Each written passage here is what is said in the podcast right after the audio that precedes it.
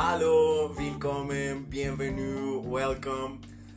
El argumento de los posmodernos es que el lenguaje crea la realidad y según Jordan B. Peterson, eh, un profesor muy áspero de la Universidad de Toronto, afirmar que todo está mediado a través del lenguaje, afirmar que todo está mediado por el lenguaje es un punto de vista cínico. Y con esto eh, vamos a entrar en el mundo del hip hop, en el mundo del rap, en el mundo del graffiti, en el mundo del freestyle, de las pintas, de las pistas, de los beats, del spray, de los murales, de la poesía, de la filosofía de las calles, de los andenes, de sus filósofos, de sus filósofas. Entramos en el mundo del rap. Lo que digo es tuyo, es mío y es nuestro Vamos a hacer un recorrido por países, por épocas, por problemáticas. Vamos a hablar de historia, de traducción, de lenguas. Vamos a hablar de discografías. Vamos a ver letras de canciones. Vamos a ver los referentes que aparecen en estos textos. Vamos a estar en Colombia, en Estados Unidos, en Alemania, en México, en Grecia. Vamos a estar en varios lugares. Así que empezamos. Empezamos por el asunto del nombre. ¿Cómo le decimos? ¿Le decimos hip hop o le decimos rap? Eh, hay un libro que se llama Secretos de Mutantes de Marta Marín y en ese libro introduce la diferencia entre hip hop y rap. Digamos, por un lado el hip hop es la cultura, el hip hop es la gente, las tradiciones, las maneras propias de esta cultura que surge de las calles del sur del Bronx en los Estados Unidos. Y por otro lado, el rap es tan solo una de las manifestaciones artísticas de esta cultura. Esto quiere decir que el hip hop tiene varias manifestaciones artísticas. El rap, el graffiti, el breakdance, eso ya tiene que ver con danzas y con baile. Así que el rap es lo que tiene que ver con la manifestación musical de la cultura del hip hop, con los cantantes, con los maestros de ceremonias, con los improvisadores, con los poetas. Seguimos con Colombia. Para vivir hay infinitas maneras, unos entre libros y poemas, otros entre balaceras, unos buscando el amor, otros buscando rameras y en el fondo todos somos calaveras. Esto es calaveras de ser rapífero. Así nos dicen estos muchachos del oriente de Antioquia. Y, es desde aquí, desde Colombia, desde donde vamos a empezar nuestro recorrido, porque de aquí de estas tierras que habitamos salen grandes artistas y salen grandes letristas que han llevado esta geografía ante el mundo. Son C. Rapífero de Antioquia, siempre pánico escénico en los parches y casi siempre las miradas van a ser intimidantes. Eso es otro tema que se llama Rhythm and Poetry. En español es ritmo y poesía y es por eso, por sus siglas en inglés, R-A-P, de donde va a salir el nombre o el sustantivo con el que conocemos esta música, rap es el ritmo y es la poesía. Estos muchachos nos cuentan que representan a los que cantan por amor a los ritmos, libreta en mano.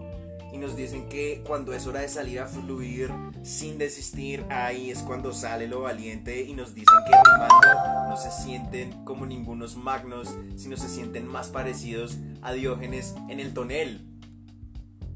Eh, vamos con la etnia. De aquí el centro del país, del barrio de las Cruces, del manicomio 527, sale la etnia. En 1995 se publica lo que va a ser el primer uno, uno, de los primeros álbumes de uno de los primeros álbumes de rap colombianos eh, de los más recordados y ese álbum va a ser El ataque del metano y la introducción del ataque del metano es impresionante porque ahí escuchamos una voz en off que, que va contando cómo desde lo más oscuro de las calles de Bogotá se rompen los esquemas, sale a flote la realidad y anuncia que lo que se viene en el resto del disco es un ataque frontal a todo lo establecido. Y mientras va hablando la voz del metano, de fondo vamos escuchando la orquestación tan tremenda de Así habló Zaratustra. Así habló Zaratustra es un poema sinfónico de Richard Strauss, esa es la banda sonora de Odisea en el espacio de Stanley Kubrick y por lo tanto también es la banda sonora de los viajes espaciales. Eh, estamos ante una gente culta y letrada que lo que hace es escuchar música 10 horas seguidas representando la pobreza, la calle, todas sus manifestaciones, diciéndole a la gente que se prepare porque lo que se viene es fuerte. Vámonos ahora para Estados Unidos. East Coast, I know you're shaking right. Down South, I know you're bouncing right. West Coast, I know you're walking right. Midwest, I see you swinging right. And no matter what I do, all I think about is you. And you don't know what you mean to me.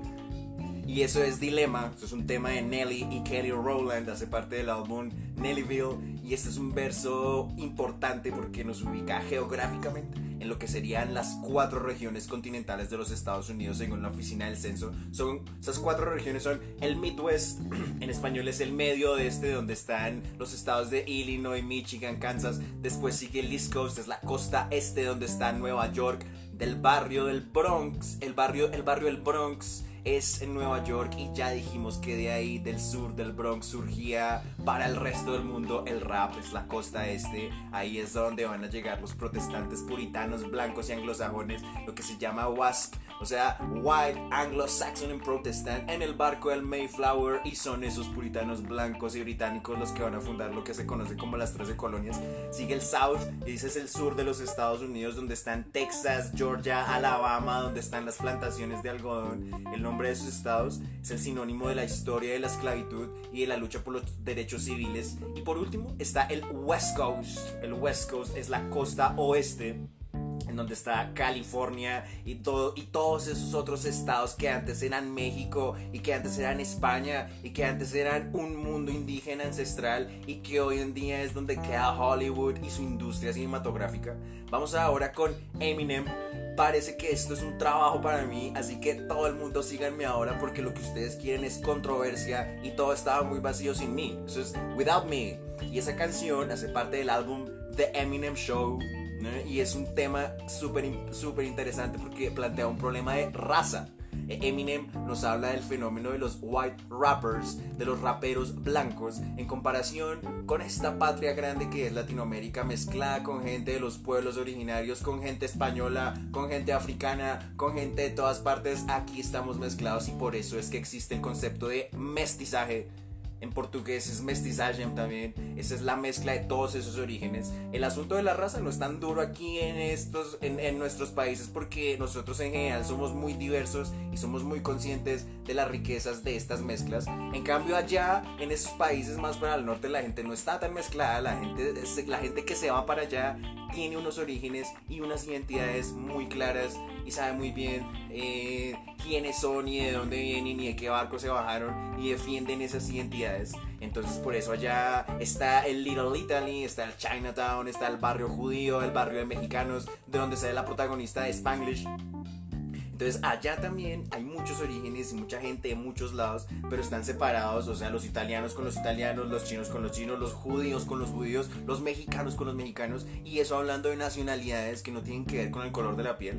Eh, entonces el problema que plantea Eminem es que él por ser un wasp, ¿cierto? Por ser un white, anglo-saxon en protestant, por ser blanco, por ser rubio, por tener los ojos azules, por tener esos orígenes, entonces Eminem no puede hacer rap porque el rap entonces sería la música de los negros. Entonces, ¿de qué se trata la controversia? Se trata de que los raperos afroamericanos le tenían como una especie de raya a Eminem por ser blanco, porque supuestamente él no tenía por qué estar cantando rap por ser blanco, porque eso es de ellos, de los negros, no de los blancos. Eso, eso lo cuentan en la película La Octava Milla, es de 8 Mile. Eh, hay un argumentazo con el rock and roll y con Elvis Presley. Y entonces Eminem dice, lo único peor que Elvis Presley he sido yo que hago música negra de forma egoísta, usándola para hacerme rico. Y esa es una idea que da resultado porque siempre aparecen más y más raperos blancos, pero no importa cuántos haya, todo va a estar muy vacío sin mí. Con esto vamos a llegar ahora a México y decíamos que los padres peregrinos fundaban las 13 colonias y ese momento se considera uno de los mitos fundacionales del país de Estados Unidos. Esta fundación a nivel del continente empieza en la costa este y va a terminar en otro lado con la posesión de California, con la posesión de otros territorios que eran México, que antes eran España, que antes eran el mundo indígena. Y eso se llama la guerra México-estadounidense. Y como el uniforme de los soldados estadounidenses era verde, los mexicanos les decían entonces Green, go, verdes, váyanse de acá y cuánto tiempo llevamos ya diciéndoles que se vayan. Es un momento histórico donde las políticas expansionistas de los Estados Unidos llevan a sus ejércitos a conquistar el territorio del oeste y el resultado de esa guerra es lo que les cuento. Estados Unidos se queda con un montón de territorios que antes eran de México. Eh, ahora sí, el rap, ¿cierto? Esto lo cuenta Molotov en frijolero. Entonces en inglés dice, I wish I had a time for every single time I've gotten stared down for being in the wrong side of town. Y estos muchachos nos preguntan que si acaso podemos imaginarnos desde afuera qué se siente ser un mexicano que cruza la frontera, un colombiano, un venezolano, dejando la familia, dejando todo atrás. Y, entonces, entonces es en ese momento cuando le dicen a los estadounidenses, Now, why don't you look down to where your feet are planted? There, where your feet are planted would be Mexico. ¿Por qué no miran en donde tienen puestos los pies? Ahí donde están parados, ahí antes estaba México.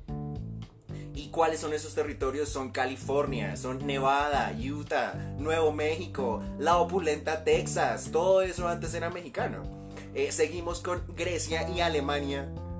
Estoy aquí casual tomándome un trago y de repente te apareces tú y se me hunde la quijada. Esto es amor a primera vista. Tú me lanzas una mirada, yo te lanzo otra. Empezamos a hablar sobre Dios, empezamos a hablar sobre el mundo. Tú no crees en Dios, el mundo se está cayendo. No te gusta el arte, si te gusta la música de Tupac.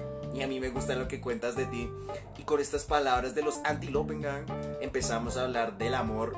Amor es la palabra latina para liebe y Liebe con artículo femenino es la palabra alemana para amor. En inglés, love.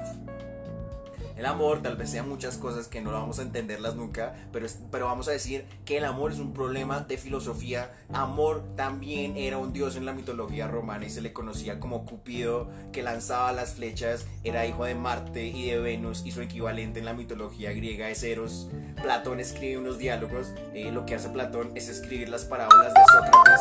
Eh, los títulos de estos diálogos tienen un nombre y un tema y entonces se llaman caratilo del lenguaje, se llaman menono de la y este del que estamos hablando es Fedro o del amor o de la belleza de Plutarco. Dice, Fedro, Fedro escribe en unas hojas un discurso eh, de un personaje que se llama Licias. Sócrates le pide que lo lea y entonces empieza Fedro a leerle y le dice, por otro lado, la mayor parte de los amantes se enamora de la belleza del cuerpo antes de conocer la disposición del alma y antes de haber experimentado el carácter y así no puede asegurarse si su amistad va a sobrevivir la satisfacción de los deseos. Continúa Licias, continúa Licias. Por el contrario, cuando seas a mis votos no me vas a ver buscar en tu intimidad un placer efímero, sino que me verás buscar eh, por tus intereses durables me verás vigilar por ellos, porque así, libre de amor, seré dueño de mí mismo. No me entregaré por motivos frívolos a odios furiosos, dudaré en concebir resentimiento, seré indulgente con los daños involuntarios, me esforzaré en prevenir las ofensas intencionadas, porque esos son los signos de una amistad que el tiempo no puede debilitar. Y continúa Fedro leyendo a Alicias y después Sócrates en los discursos que siguen le dice a Fedro lo que él piensa de este discurso de Alicias. Seguimos con Antilopengang. Antilopengang son tres muchachos que cantan rap, que cantan hip hop, que vienen de la ciudad de Düsseldorf, en Alemania. Düsseldorf es la capital del estado de Renania del Norte de Westfalia y ahí en Düsseldorf es donde nace Jürgen Habermas eh, que desarrolla un concepto que se llama la acción comunicativa. Hay una teoría sobre eso que vamos a leer también. Por allá en ese estado también es por donde pasa el río Rin, que es el río que atraviesa Colonia y ahí es donde está el domo, ahí es donde está la catedral. Por allá queda también Bonn, que Bonn había sido la capital de la Alemania Occidental en el momento en que los aliados habían establecido las cuatro zonas de ocupación. Porque la capital de, la Alemania Oriental era Berlín. Y, allá en Bonn, eh, en 1970, nace Beethoven. Y este diciembre estamos en el año de Beethoven. El 16 de septiembre se cumplen 250 años del nacimiento de Beethoven y de eso vamos a hablar extensamente también. De por allá son los Antilopengang y estos muchachos escribieron varios temas tremendos. Uno que se llama Verliebt. Verliebt es la palabra alemana para enamorado.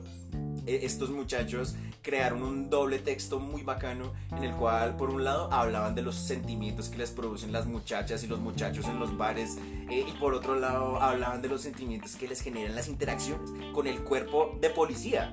Aquí en Colombia, cuando un policía se fija en uno para requisarlo, se dice coloquialmente que ese policía se enamoró de uno y es ahí en donde está el doble texto, por eso es Felipe y por eso hablábamos del amor, del dios amor de la mitología romana, del Fedro, de Licias. Eh, pareciera que esta canción habla de los sentimientos profundos de estos muchachos que se enamoran de chicos y chicas en los bares eh, y les gusta lo que la persona les está diciendo y al mismo tiempo sienten ansiedad y sienten miedo de decir cosas imprudentes, cosas que, que, se tiran en el momento. Eh, en realidad, ese texto se trata tanto del momento de estar en un bar o donde ustedes quieran frente a una persona que uno le gusta. tanto se trata de eso como de estar frente a un policía en el momento en el que uno tiene que escoger muy bien las palabras porque donde uno llegue a decir lo que no es frente a la policía, ¿qué sucede en esos momentos? Pasa lo que le pasa a toda esa gente que mete en las UPJs, lo que le pasa a toda esa gente que gasean con lacrimógenos en las protestas, a los que le pasa a los estudiantes, a toda esa gente que han matado, a lo que, a lo que le pasa a los vendedores ambulantes, a los habitantes de calle, los ciudadanos comunes, todo eso que vemos que pasa, pasa exactamente eso cuando no se escogen bien las palabras ante, entre comillas, la autoridad y es esto lo que pasa, pasaba y va a seguir pasando. Así que, ¿qué podemos hacer si no preguntarnos eh, cosas tan ingenuas y tan cínicas como, pues, ¿qué, ¿qué, se puede hacer en contra de eso? ¿Quién le repara los daños a la gente afectada de este territorio? Seguimos con otro tema increíble de estos muchachos que se llama FIC Uni. En colombiano es algo así como que se abra la universidad. Estos chicos empiezan preguntándose qué es la universidad y entonces dicen, ¿qué es la uni? Es la abreviatura de universidad y estudiar para mí es peor que ir al ejército. Si por mí fuera, aseguraría la paz, salvaría la vida de la gente, pero a los estudiantes les falta valor porque toda su acción se encuentra detrás de un escritorio. Ustedes viven amontonados en lugares baratos, es el colmo de la insensatez. Nada más vean cómo viven una laptop, un colchón, un escritorio, qué vergüenza, seguramente lloran a escondidas escriben texto tras texto, leen libro tras libro y para empeorar las cosas vuelven y leen libro tras libro y vuelven y escriben texto tras texto. Eh, ¿Acaso no se dan cuenta que aparte de ustedes nadie lee lo que escriben? No se dan cuenta, viven amontonados, viven retraídos, ni siquiera saben lo que significa trabajar. Por favor, Díganme para qué sirve leer y para qué sirve entender unos textos que son ajenos a la realidad. Ni siquiera saben cambiar un bombillo. ¿Qué es la universidad? La universidad no es nada. Al diablo la universidad. ¿Para qué sirve la universidad? La universidad no sirve para nada. Al diablo la universidad. ¿Qué es la universidad? La universidad no es nada, un so un so fort y de esta manera continúan estos tres muchachos contándonos qué es la universidad y se basan en su experiencia, en sus, en sus, y, y estas definiciones están cargadas de unos comentarios ácidos y críticos en contra de la academia, de las universidades y eso en alemán se dice elección de palabras, es la Wortwahl alemana, es la elección de palabras que es tan importante y que es tan vigilada en esta época en la que estamos viviendo.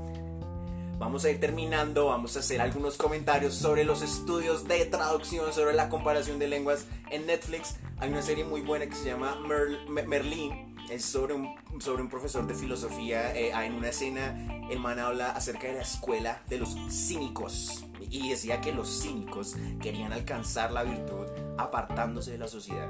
Entonces volvemos a nuestra idea del principio cuando decíamos que el argumento postmoderno es que el lenguaje crea la realidad. ¿Y quiénes son los postmodernos? Son autores como Michel Foucault, Jacques Lacan, Jacques Derrida, Deleuze. Y, y decíamos que Jordan B. Peterson, un canadiense muy interesante que vale la pena escuchar, decía que eso es un punto de vista cínico. Es cínico decir que todo lo crea el lenguaje. Eh, digamos, Jacques Derrida es un filósofo de Argelia. Eh, en los 80 se escribió un texto que se llama The Tour de Babel y ese texto es el encuentro entre los estudios de traducción, la comparación de lenguas y lo que se conoce como el pensamiento deconstructivo. La deconstrucción es el concepto principal de la obra de Jacques Derrida y en estos tiempos que corren hay una tendencia a interpretar la deconstrucción de varias formas. Digamos, tiende a pensarse que deconstrucción es la acción de adoptar actitudes y maneras del sexo contrario. Entonces los hombres haciendo lo que hacen las mujeres, las mujeres haciendo lo que hacen los hombres y es un término que tiende a asociarse eh, principalmente con las cuestiones de género eh, también tiende a pensarse que deconstrucción es superar los prejuicios, es empezar a valorar las cosas de manera diferente, eh, de una manera que antes uno no lo hacía. Eh, en cualquier caso, es un concepto que es difícil de definir, es un concepto que se escapa. Así que de esta manera vamos a intentar darle luz a este concepto desde la perspectiva de los estudios de traducción, de la traductología y de la comparación de las lenguas del mundo y sus hablantes y es de la importancia de la reflexión sobre el lenguaje en nuestras vidas.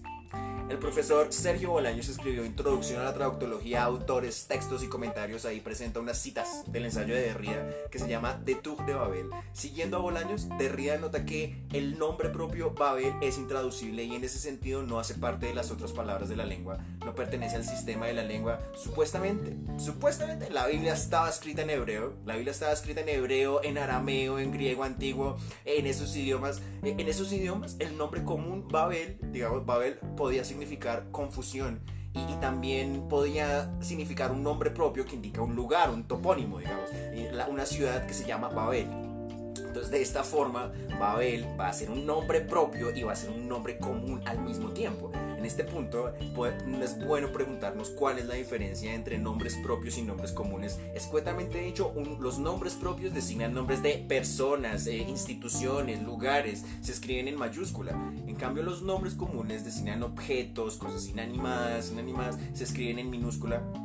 Continúa Derrida, los sustantivos no pertenecen a las lenguas. Cuando nombramos el sustantivo, este se hace posible, se puede, entre comillas, interpretar por su equivalente semántico, pero entonces deja de ser un nombre propio.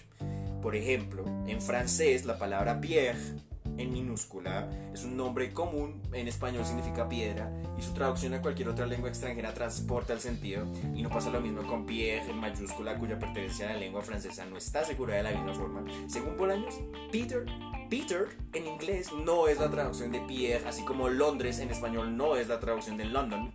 Es decir, Derrida nos habla acerca de la indeterminación del significado del sustantivo. Sustantivo es otra palabra para nombre. Los estudiantes tienen mucho más claras otras nociones como las nociones de verbo. O sea, los verbos son las acciones, puntos. Los sustantivos, adjetivos, adverbios, esas otras categorías son un poco más escurridizas. Eh, por eso eh, hacíamos la aclaración de nombres propios y nombres comunes. Los sustantivos son los nombres propios, son todas esas palabras que vienen después de artículos, la casa, el perro, las paredes, los zapatos, en fin.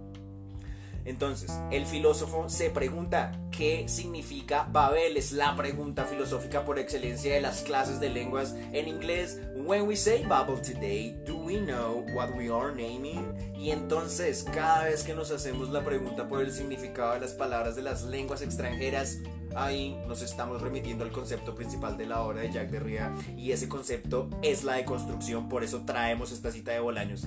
Para Derrida, la multiplicidad de las lenguas como resultado de la construcción de la Torre de Babel constituye una deconstrucción. Es la búsqueda, es la construcción de la lengua universal que da como resultado la diversidad, la deconstrucción de esta lengua universal en muchas otras lenguas y este acto de construcción y de deconstrucción es al mismo tiempo la posibilidad y la imposibilidad de traducir.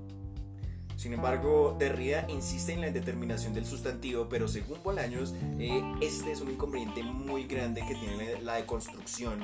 Eh, Derrida solo concibe que la palabra es indisoluble en el lenguaje en estado puro, pero tampoco explica bien de qué se trata la idea de el lenguaje en estado puro, no explica de qué se trata la búsqueda de la lengua universal. Ahora, este lenguaje en estado puro, sea lo que sea, se va a presentar de forma inalcanzable, de modo que Derrida relativiza al máximo el valor que tiene el, sentido, el valor que tiene el significado de la palabra. De este modo, los significados se relativizan. Ahora estamos hablando de un relativismo radical por el cual las palabras ya no van a significar lo que significan. Y según los posmodernos, es este el deber ser de las cosas porque como todo está mediado por el lenguaje, eso es lo que en inglés dicen language mediated, ¿cierto? Entonces las palabras pueden significar lo que usted quiera y eso es un punto de vista tremendamente cínico porque no es cierto que las palabras signifiquen lo que usted considere porque hay acuerdos entre individuos y también deberíamos tener en cuenta el factor del tiempo que también modifica y regula las formas de expresarse que tiene una lengua.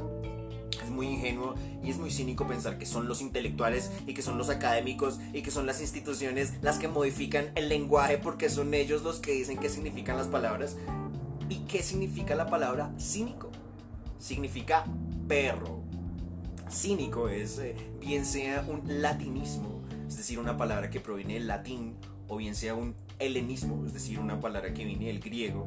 La palabra kion es la palabra griega para perro y de ahí también va a salir la palabra latina para can, Y en el paso del griego al español no pronunciamos un sonido de K, sino pronunciamos un sonido de C, por eso cínico, de ahí va a salir la palabra.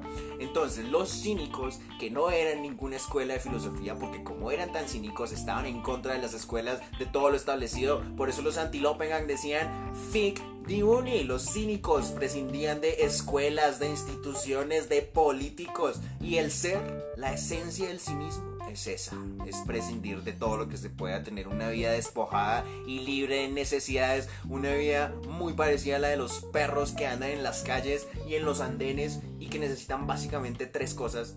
Protegerse del clima, alimentarse, tener un lugar para dormir según un conversatorio entre Genoveva Iriarte y Fernando Vallejo, que está disponible en YouTube para que se lo vean, los que son responsables del cambio de las lenguas no son las academias, no son los que decretan la normatividad lingüística. Los que cambian el lenguaje son le mom, son le gamin los que modifican el lenguaje. ¿Qué significa mom? ¿Qué significa gamin? Son, son galicismos, es francés, son palabras que aparecen en los, en, el, en los Miserables de, de Víctor Hugo. Significa literalmente niño de la calle. Y como esta sociedad colombiana casi no sabe de estigmas, eh, entonces el rap, siguiendo esos estigmas, es la música de los gamines y es la música de los ñeros, la música de estos niños de la calle, como los de las tetas de mi madre, que nuestra crack family hace la banda sonora de esa película.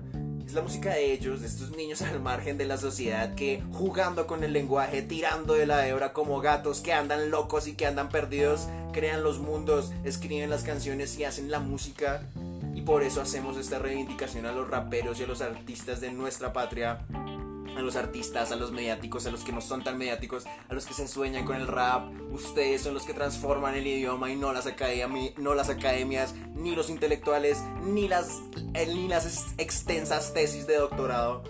Terminamos con, con la palabra perro, porque en español colombiano la palabra perro ya se ha vuelto eh, el vocativo, eh, la, la, palabra de afecto para los panas. Y esta esencia cínica, esta esencia del cinismo, está presente en la manifestación artística y musical de la cultura del hip hop que es el rap y es por eso que Seda del Oriente de Antioquia nos decía que cuando rimaba no se sentía como ningún magno, sino que se sentía más bien parecido a Diógenes en el tonel porque Diógenes era uno de esos filósofos cínicos que vivían en las calles, que vivía con los perros, que no se le arrodillaba a Alejandro Magno, que no era servil, que vivía con los... Que, no, era, que no era servil, que, que buscaba al menos un verdadero hombre con su lámpara. El filósofo de las calles, en alemán, es Der Straßenphilosoph. Y en el siglo XXI, ¿quiénes son los filósofos y quiénes son las filósofas de las calles?